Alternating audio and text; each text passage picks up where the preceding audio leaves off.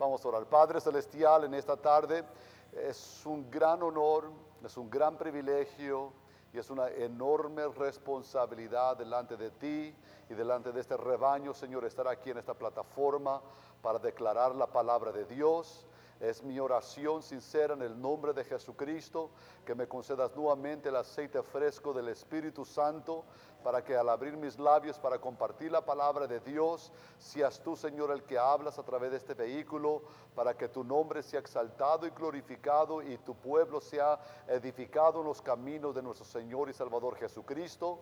Oro por el pastor Marcos, la pastora Ruth y esta linda congregación que los bendigas grandemente Gracias Señor por el tiempo que se ha apartado para esta santa convocación como matrimonios, como parejas, aprender a los pies de Cristo y no solamente para ellos aprender, sino también para mi esposa y para mí estar a tus pies y recibir de las palabras Señor que proceden de tus labios. Señor, somos alumnos, somos estudiantes, estamos aquí para aprender juntos en esta jornada. Oramos Señor que en este lugar, Espíritu Santo, tú ministres, habla directo al corazón la conciencia de toda persona presente. Y esperamos, Señor, que al salir de este lugar y regresar a nuestros hogares respectivos, nuestras copas han sido, hayan sido, Señor, saturadas, llenadas y que estén rebosando con la hermosura de la revelación de quien tú eres, Señor Jesús. Oh, te damos toda la gloria y toda la honra y toda la alabanza en el nombre de Jesús. Y todos decimos amén y amén. Gloria sea el nombre del Señor. Quisiera en esta tarde invitarle que se ponga de pie conmigo, por favor, en horror y reverencia a la palabra de Dios. Vamos a leer un pasaje muy conocido en esta tarde, es Lucas capítulo 4. Por favor, si me puede acompañar allí en Lucas capítulo 4. Son las palabras de nuestro Señor y Salvador Jesucristo que Él compartió eh, después de haber ah, regresado del desierto y de después de haber sido tentado por Satanás, después de los 40 días de ayuno y oración.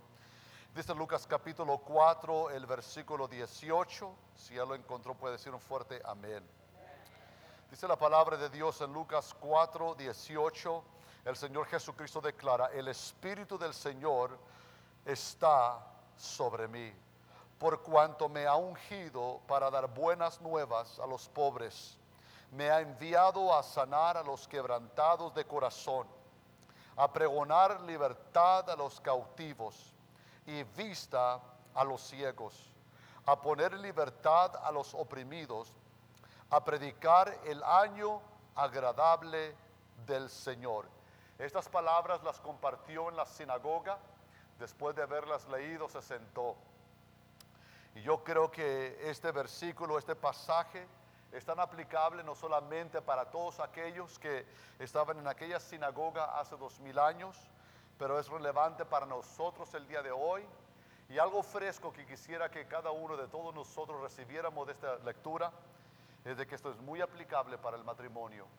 Porque en el matrimonio no importa qué tan exitoso sea, sabemos muy bien de que mientras respiremos y estamos, estemos aquí en esta tierra, Siempre van a haber circunstancias y situaciones que se van a presentar para herir, para lastimar el matrimonio y para intentar de separarlo y si es posible por las obras de Satanás, aún hasta dividir y divorciar el hogar.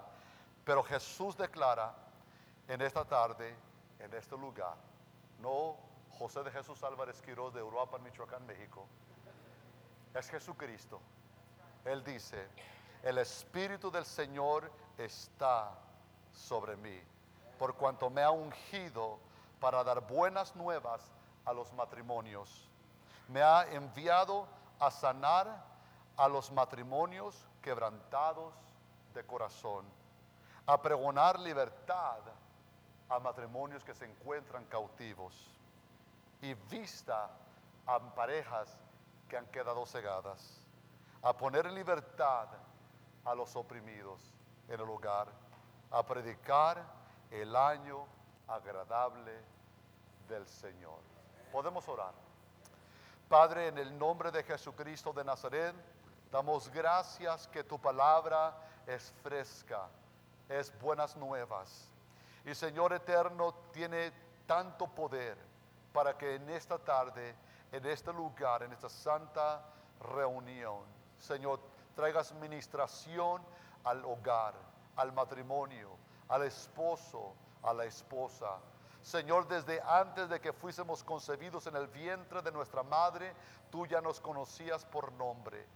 Y aún como dice el salmista en el Salmo 139, tú estabas presente en el vientre de nuestras madres cuando estábamos siendo formados, entretejidos y en nuestra forma y diseño, estableciendo un lenguaje de nuestro ADN, de nuestra postura, nuestro tamaño, el color de nuestro cutis, nuestra piel, nuestro cabello, el color de nuestros ojos. Tú estabas presente allí y así como estabas presente entonces, tú estás presente presente en este lugar.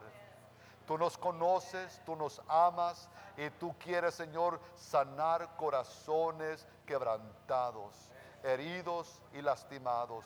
Tú quieres traer a cabo reconciliación en el hogar. Y oramos, Señor, así sea. Declaramos, Señor, amén a tu santa palabra. En el nombre de Jesús. Y a ti te daremos toda la gloria y la honra y toda la adoración, porque tú eres justo, tú eres misericordioso y tú eres bueno. Y para siempre es tu misericordia. En el nombre de Jesús te lo pedimos y damos gracias. Y todos decimos amén y amén. Puede tomar su asiento en la presencia del Señor. Sabemos que en la manera en como Dios armó la familia, Dios crió a Adán y declaró, no es bueno de que el hombre esté solo. Le haré una ayuda idónea. Cuando Adán le daba nombre a los animales, veía que habían machos y hembras, machos y hembras, pero para él no había pareja.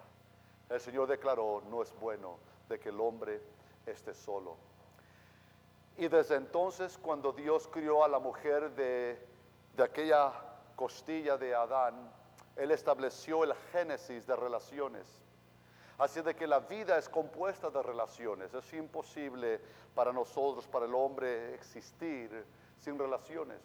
La relación puede ser en matrimonio, relaciones pueden existir por causa de las amistades en el trabajo, relaciones que tenemos con nuestros seres queridos, abuelos, tíos, primos, o aún ah, en noviazgos. De alguna forma u otra, la vida consiste de relaciones. No hay escape de relaciones.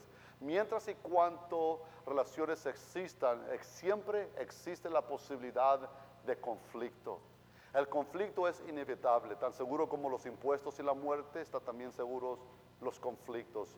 No es, ah, no, no hay razonamiento en uno pensar de que uno puede subsistir o existir libre de conflictos, sino que siendo de esa forma nosotros aceptar la realidad de que vivimos en un ámbito de relaciones y de que dentro de relaciones tarde o temprano algo va a haber un rozo, va a haber ah, una palabra que se dijo, algo va a ocurrir que, va, que, tiende hacia la propensidad de argumento, de que algo llegue a suceder entonces la pregunta para nosotros, matrimonialmente hablando, ¿qué nos dice a nosotros el Señor concerniente el conflicto matrimonial, el conflicto en relaciones? Ah, ¿Qué nos dice la palabra de Dios? Bueno, algo que necesitamos recordar, Jesús dijo en Juan 10:10, 10, el ladrón, haciendo referencia a Satanás, no viene sino para robar, matar y destruir. Jesús dijo, pero yo he venido para que tengan vida en el hogar, vida en el matrimonio, vida en su relación. El Señor no nos llamó al matrimonio para soportar el matrimonio, sino para disfrutar el matrimonio. Y uno lo puede disfrutar entendiendo que de la palabra de Dios, de la sabiduría que Dios nos da en su santa palabra, Él nos puede enseñar a cómo dirigirnos a Él, depender en Él y recibir de Él esa sabiduría y esa gracia para poder continuar adelante. ¿Por qué? Yo me acuerdo cuando ah, me enamoré de Norma en aquel mes de ah, octubre de 1988. Ah, algo sucedió. Dios creó algo en mí por ella, Dios creó algo en ella por mí. Y cuando el Señor nos preparó para unirnos en matrimonio sagrado el 5 de mayo del 1990, fue cuando entendí de que yo no iba a perder mi identidad, tampoco mi esposa iba a perder su identidad, sino que en aquel momento Dios iba a tomar dos personas completamente opuestas o diferentes y de esa diferencia Dios iba a formar una sola carne. Nos iba a hacer uno. Y me gusta la ilustración para aquellos de ustedes que son buenas para la cocina y vamos a aprender algo acerca de ello en esta noche. De que cuando uno quiere hacer papas molidas, tiene dos opciones. O puede tomar la opción fácil de ir a la tienda y comprar la caja en donde ya está lista, nomás agregar el agua. O puede poner esas dos papas en una olla llena de agua y dejarla hervir. Cuando termina de hervir aquella agua y, cocer aquellas papas, las, saca de allí, las pela y luego las pone en una olla. En donde después saca a lo que yo llamaría un machucador, me imagino que hay una palabra mejor para ello, y comienza a machucar aquellas dos papas. Viene la presión, vienen los golpes de la vida, vienen aquellos momentos de disolución, y luego vienen aquellas lágrimas vienen aquellas cuestiones, preguntas. Tú no me entiendes, yo no te entiendo. El pastor lo dijo de antemano. Y en medio de ese revolú, como dicen los puertorriqueños, comienza a traer a cabo algo que antes del conflicto no existía. Cuando termina de machucar aquellas dos papas que fueron hervidas, lo que resulta es de que ya no lo ves a él y ya no la ves a ella ahora son uno, completamente delante de la presencia de Dios. Porque aquello lo que intentó apartarlos, terminó uniéndolos, haciéndolos uno delante de la presencia de Dios. Y eso es posible cuando el Señor Jesús está en medio de aquel matrimonio. Yo no sé usted, yo ya por la gracia de Dios este marzo son 34 años de caminar con Cristo y yo todavía no me he dado cuenta de que exista un caso que sea muy difícil para Dios. No hay un conflicto que Dios no pueda sanar. No hay un corazón que Jesús no pueda remendar. No, hay un, no, hay, no existe, dice la palabra de Dios en Jeremías, hay algo imposible para mí. Dios le dice a Abraham, hay algo imposible para mí. Y luego dice el Señor a, a través de Gabriel, Dios le habla a, Zacarías y a Elizabeth, ¿hay acaso algo difícil para mí? La respuesta es no. Dios, para Él, lo que es imposible para el hombre, es posible para Dios. Yo no lo conozco. Yo no conozco su trayectoria, su peregrinaje, su jornada, sus altibajos. Yo no he estado allí con usted en el hospital. Yo no he estado allí en su hogar cuando, cuando vino el gran conflicto. Quizás algo explotó en su, en su recámara privada o en su sala o algo resultó en algún otro lugar. Yo no he estado allí. Posiblemente su pastor, su pastora tampoco pero el Señor ha estado allí. Y algo más, cuando has derramado lágrimas, Jesús las ha derramado contigo.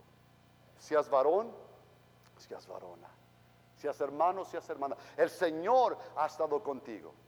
Por fuera nosotros sabemos muy bien que, por, ah, respeto y, por consideración de los demás, cuando nos saludamos y alguien nos pregunta cómo estás, cómo estás, automáticamente nuestra respuesta es sincera. Yo no creo que estamos fingiendo o estamos mintiendo intencionalmente, pero sabemos que hay ocasiones que cuando intercambiamos algún saludo, algún gesto, nuestra respuesta inicial es todo bien, todo chévere, todo está bien, pero sabemos que por dentro nos estamos haciendo pedazos. Sabemos que hay ocasiones que aparentamos por fuera que todo está bien en el hogar, todo está bien en nuestro matrimonio, cuando sabemos que la esposa, el esposo, algo acaba de suceder en el hogar esta mañana o en camino a, a la casa de Dios. Algo ha sucedido. Pero en medio de todo ello, lo que nosotros necesitamos siempre recordar es de que el amor que Dios tiene para ti es un amor incondicional. Él es fiel. Él es leal. Él no fracasa, es imposible para Él fracasar. Y Él te sigue amando en las buenas, en las malas, en riqueza, en pobreza, en alegría, en tristeza. Él no cambia. Él continúa caminando con nosotros a todo momento y en todo tiempo. Bien, Dios nos bendice, nos, une en el matrimonio. Como aquellas papas cuando Él termina. Y, y, cuántos sabemos que circunstancias continuarán. Pero en medio de las circunstancias de la vida, estas cosas nos pueden hacer mejor o peor, dulce o amargo. Todo depende en nuestra respuesta. Ahora, la respuesta en el responder apropiadamente, en muy pocas ocasiones es fácil.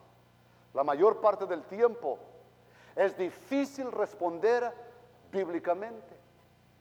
Porque nosotros residimos en un vaso de barro, el cual tiende hacia el defender nuestros derechos propios. Y decir aquí mis chucharrones son los que truenan. Pero nunca es para el bien. La mayor parte del tiempo es para mal. Y en, medio de esos momentos, cuando nos encontramos en el crisis del momento de la hora, cuando no tenemos la respuesta, cuando no sabemos qué hacer, cómo responder, es bueno recordar de que la tercera persona en el matrimonio es Jesús. Y Él ha prometido estar con nosotros en todo tiempo. Y aquí le va. Antes del matrimonio, Dios tenía un plan para usted como varón. Antes del matrimonio, el Señor tenía un plan para usted, hermana. Los planes del Señor para usted, antes de, cuando se casó, no cesaron. Dios todavía tiene grandes planes para usted. Y en momentos de crisis, Satanás entra y viene y dice, Dios ya terminó contigo. Yo, Dios ya terminó con él y Dios ya terminó con ella. ¿Cuántos sabemos en esta tarde que el diablo sigue siendo un mentiroso? Y no hay que creerle al adversario del Señor y al adversario de la iglesia. Los planes del Señor para tu vida como individuo no cesaron cuando Dios te hizo uno. Todo al contrario, sabemos que en el matrimonio Dios la trajo a ella, Dios lo trajo a él para complementarlos a los dos y para completarlos a los dos. Hermano, tú eras incompleto antes de que llegara tu esposa. Hermana, tú eras incompleta antes de que llegara tu esposo. Si el Señor sabía que tú podías vivir sin Él, el Señor jamás los hubiera unido en matrimonio sagrado.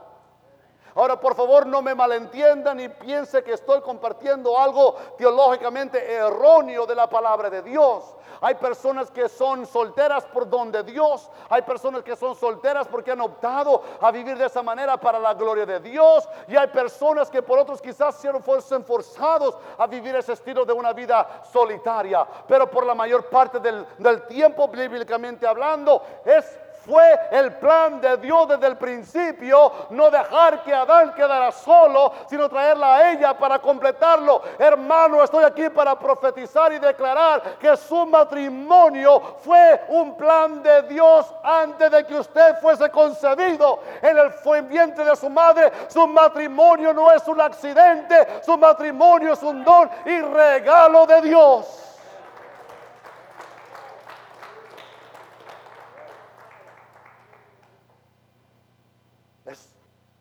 Entonces, ¿qué hacemos cuando viene el conflicto? ¿Qué hacemos? Dice la palabra de Dios en el Salmo 138, versículo 8. Dice, el Señor cumplirá en mí su propósito. Tu gran amor, Señor, perdura para siempre.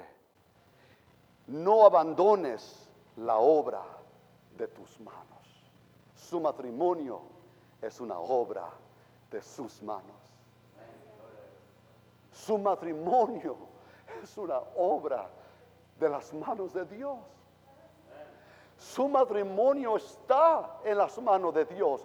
Cuando viene el conflicto, su matrimonio está en las manos de Dios. Cuando ella no te puede entender, su matrimonio está en las manos de Dios. Cuando él no te puede entender, tu matrimonio está en las manos de Dios. Cuando sales de tu hogar para ir a trabajar, tu matrimonio está en las manos de Dios, hermano, hermana. No hay un milisegundo en el cual tu matrimonio no está en las manos de Dios tu matrimonio es una obra del Señor.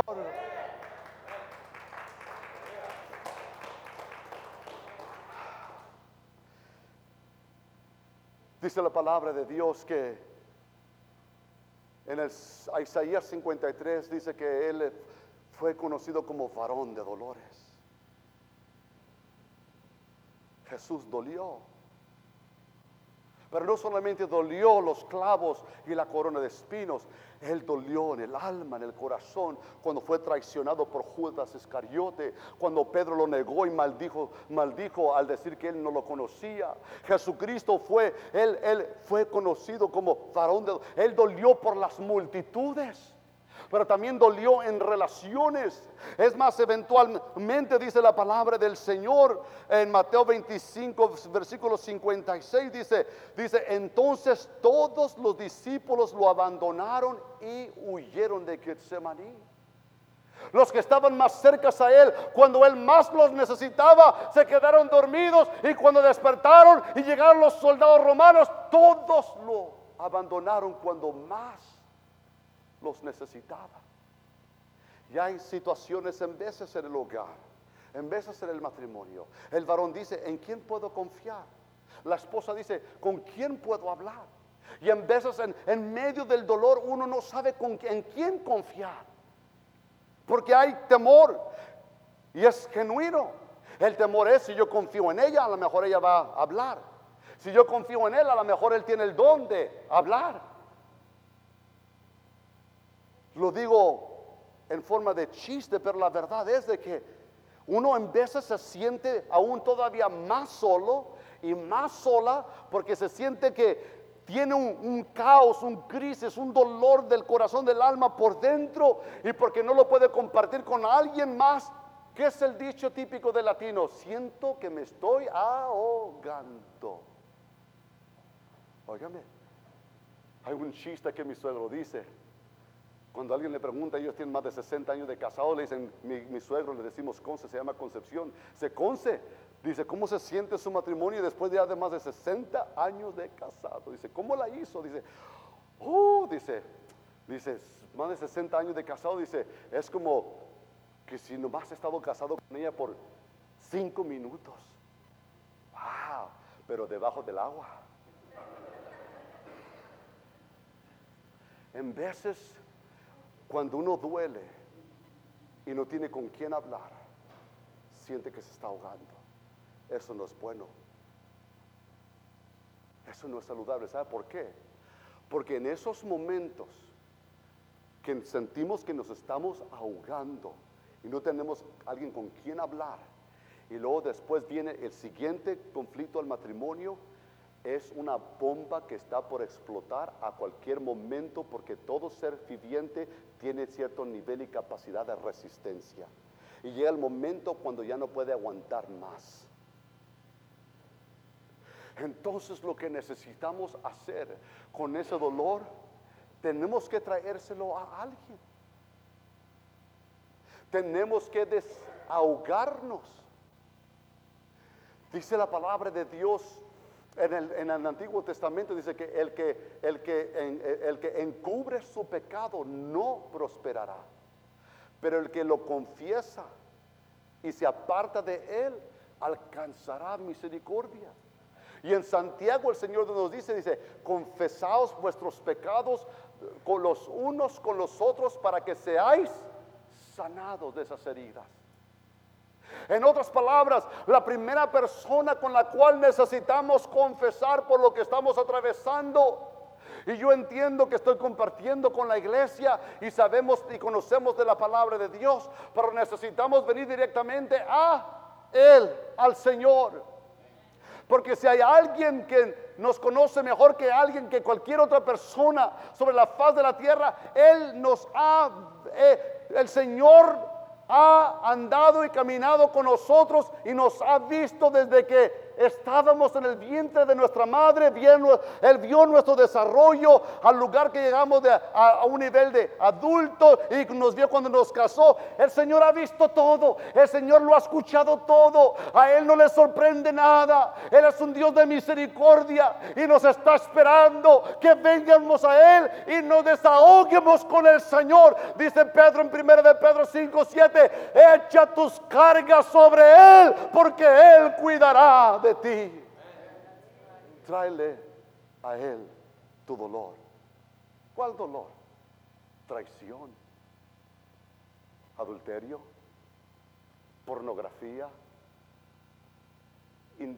coqueteando con la compañera de trabajo en la oficina o en el campo, mentira. O sea, hay tantas cosas que suceden que no lo voy a decir a nadie, pero prefieres mejor ahogarte que desahogarte con Él. Ven a Él, ven a Él. Y en segundo lugar, como marido y mujer, necesitan hablar, hablar de todo. Y si lo puedo poner en palabras de adultos, desencuerarnos delante el uno del otro. Y no me refiero físicamente, estoy hablando de una vulnerabilidad, una transparencia, en la cual, aparte de Cristo, si hay alguien en esta tierra que debe de conocerte enteramente y completamente, debería de ser el marido y la mujer. Allí se habla de todo. Porque el riesgo y el peligro es de que si no nos desahogamos en primeramente con el Señor, y en segundo lugar, si no te desahogas con tu esposo, tu esposa, después el hombre va a encontrar una mujer allá que va a decir, te puedes desahogar conmigo. Y terminan en la cama después. Hay riesgos y peligros que se pueden evitar. El matrimonio se puede salvar. Dios puede sanar corazones quebrantados en esta noche. Yo no sé a quién el Espíritu Santo le está hablando, pero yo creo que la presencia del Señor está aquí. Tienes que desahogarte con tu esposo. Tienes que desahogarte con tu esposa. Tienes que contarle todo el rollo y dejarle las consecuencias en la mano del creador del cosmos, el creador del universo. Déjale los resultados a él. Tú tienes que venir completamente desnuda, desnudo delante de tu esposo, tu esposa y confesarle todo. Si has sido hipócrita, dile. Si has mentido, dile. Si has sido infiel, dile. Si tienes adicción con pornografía, dile. Si tienes, ya sea la televisión, tu celular, la computadora en trabajo, yo no, no importa, dile. Porque aún escucha la misericordia de Dios aún en el hogar como matrimonio, a pesar del pecado en el cual te encuentres, tu matrimonio todavía está en las manos de Dios.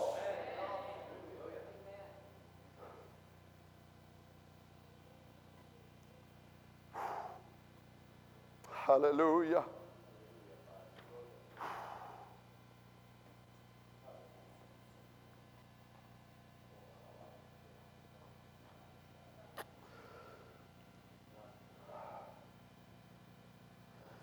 Juan 6:37 dice, dice, todos los que el Padre me da vendrán a mí, y al que a mí viene, no lo rechaza. Todo matrimonio que viene a Él, Él no lo va a rechazar. Él no va a mirar al esposo y a la esposa diferente y dice, lo amo a él más que a ella, o la amo a ella más que a él. No, él los mira a los dos. Aunque él haya regado o ella la haya regado, si puedo usar ese término, Dios los sigue amando igual. Es un misterio. El diablo es el autor de destrucción.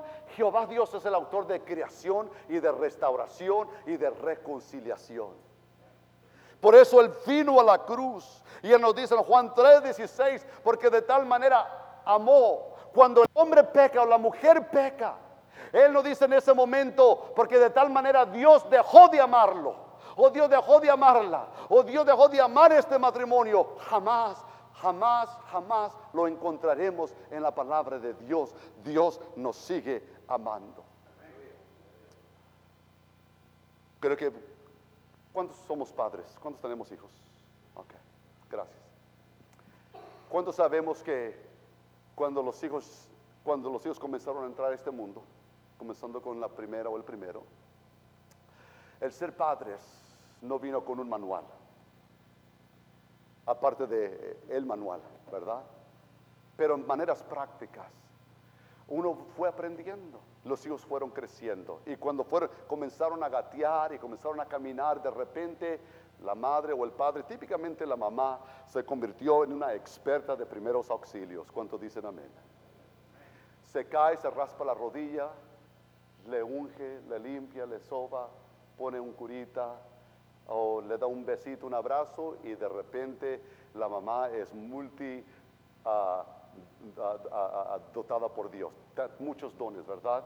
Y ahora es una enfermera, después es una doctora, consejera, etc. Pero con ese abrazo, ese curita y ese beso pudo sanar la herida y todo está bien en el hijo. Como adultos, cuando nos herimos físicamente, podemos, podemos ir al doctor. Y, el médico, el doctor nos diagnostica y no después prescribe y administra lo que nos va a ayudar para mejorarnos. Pero hay otras heridas que ni consejero ni doctor puede sanar. Ni un beso, ni un abrazo. Hay lugares a los cuales solamente Dios puede llegar. Pero tenemos que confesarlo. Tenemos que admitirlo. Tenemos que traerlo a Él, al Señor. Y nuestro Señor, nuestro Dios, Él nos ama tanto de que Él nos puede recoger y Él nos puede abrazar y Él nos puede besar con misericordia. Y como el hijo pródigo que regresa a casa y está listo para decir, ya no soy digno de ser llamado uno de tus hijos, etc. En veces a uno así, en el hogar, en el matrimonio, se llega a sentir y dice, Dios, yo ya no soy digno de que tú me ames tanto, de que tú me perdones, si nomás puedo hacer esto o aquello. Y Dios dice, no, no, no, no, así no trabajo yo. Dios no es un padre de condiciones, Él nos ama a nosotros incondicionalmente.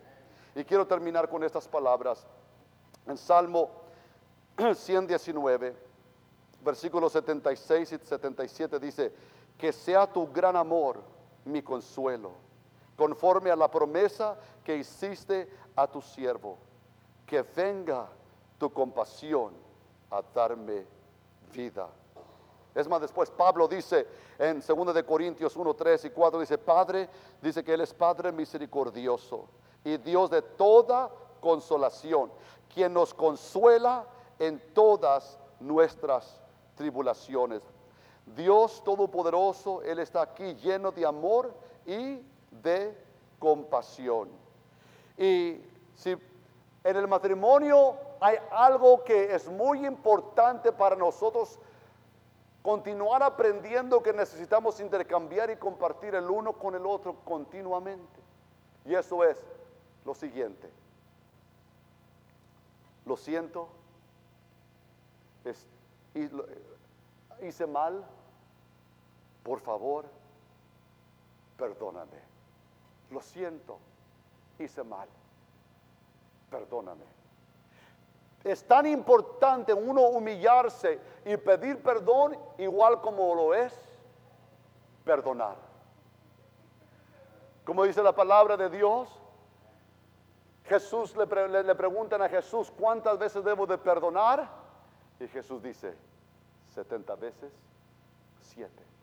Porque así como Dios en Cristo nos perdonó, Él nos llama a perdonar. Cuando el que pide perdón y el perdona lo hacen mutuamente, hay reconciliación. Y la reconciliación se puede llevar a cabo cuando ambos dan y reciben perdón. Pero si uno pide perdón y el otro no perdona, entonces es allí en donde el enemigo ha encontrado una brecha y dice el Señor, no dejes que el sol se baje sobre tu ira, no le des lugar al diablo. Necesitamos humillarnos y pedir perdón primeramente a Dios y luego a nuestro cónyuge y ver las maravillas que Dios puede hacer. Y dije que iba a terminar y, termino con el cantar de los cantares. Dice así la palabra de Dios en Cantar capítulo 8 versículos 6 y 7. Dice la palabra de Dios, grábame como un sello sobre tu corazón. Llévame como una marca sobre tu brazo. Fuerte es el amor como la muerte y tenaz la pasión como el sepulcro. Como llama divina es el fuego ardiente del amor. Ni las muchas aguas pueden apagarlo, ni los ríos pueden extinguirlo. Si alguien ofreciera todas sus riquezas a cambio del amor, solo conseguiría el desprecio. Así debe de ser el amor en el matrimonio. Pero si, si vino una rotura en el matrimonio, es posible que la rotura primeramente comenzó en la relación con Dios. Porque si la relación con Dios es rota en, verticalmente, es muy posible entonces que se llevará a cabo una rotura, un quebranto, un quebranto en la relación horizontal. Tenemos que asegurarnos entonces de hacer las cosas bien con Dios y después con nuestro prójimo. Yo no sé a usted si en esta tarde usted conoce a Jesús como su Señor y Salvador personal, pero si no lo conoce, allí es donde necesita comenzar. La cruz del Calvario, la revelación del amor de Dios al hombre. Él te amó tanto que pagó el precio por tu redención para que tus pecados fuesen perdonados y tú puedes, puedes ser reconciliado con Dios y tener una, una, una relación amorosa con Dios, en donde tú llegas a ser su hijo, su hija y Él llega a ser tu padre. Si no lo conoces como tu Señor y Salvador, ahí es donde necesitas comenzar. Y el segundo lugar es al pedirle a Dios perdón por sus pecados, entonces ahora buscar la reconciliación matrimonial. Y cuando se busca la relación, la reconciliación en el matrimonio sagrado, entonces orar al Señor que este pasaje de Cantar de los Cantares, capítulo 8, versículo 6 y el versículo 7, llegue a realizarse en su hogar en donde el amor el uno por el otro es, dice la palabra de Dios, como llama divina, es el fuego ardiente del amor. De que el Espíritu Santo reencienda una vez más ese amor. Que ese carbón que está por extinguirse, el Señor sople y, y cause que se convierta en una fogata abrumadora. El Señor puede hacer ese milagro en el matrimonio en esta noche. Alabado sea el nombre de Si usted lo cree, un aplauso de agradecimiento al Señor. Se puede poner de pie conmigo, por favor. Todos de pie. Querido hermano, querida hermana, yo no sé, es posible de que en esta noche todos los matrimonios aquí están andando y caminando a un ritmo excepcional y es posible. Es posible, yo no conozco su corazón. Quizás, quizás no, quizás para algunos su matrimonio esté de 0 a 10, 10 sea de super excelencia, 5 sea de, vamos a mitad y mitad, 3 estamos en, gran riesgo de, entrar a grandes problemas y quizás se encuentre en uno. Yo no sé. Lo que sí sé es que el Espíritu Santo está aquí para obrar milagros, proezas y maravillas. Incline su rostro conmigo, por favor. Padre Celestial, en el nombre de Jesús damos gracias de que estamos en la presencia del Padre, del Hijo y del Espíritu Santo. Y tú has hablado, Señor, con amor, con ternura y con compasión al matrimonio. ninguno la tenemos hecha. Todos somos una obra en proceso. Nadie ha alcanzado, Señor, ese nivel de la cual podemos decir, ya no tengo más que aprender acerca del matrimonio.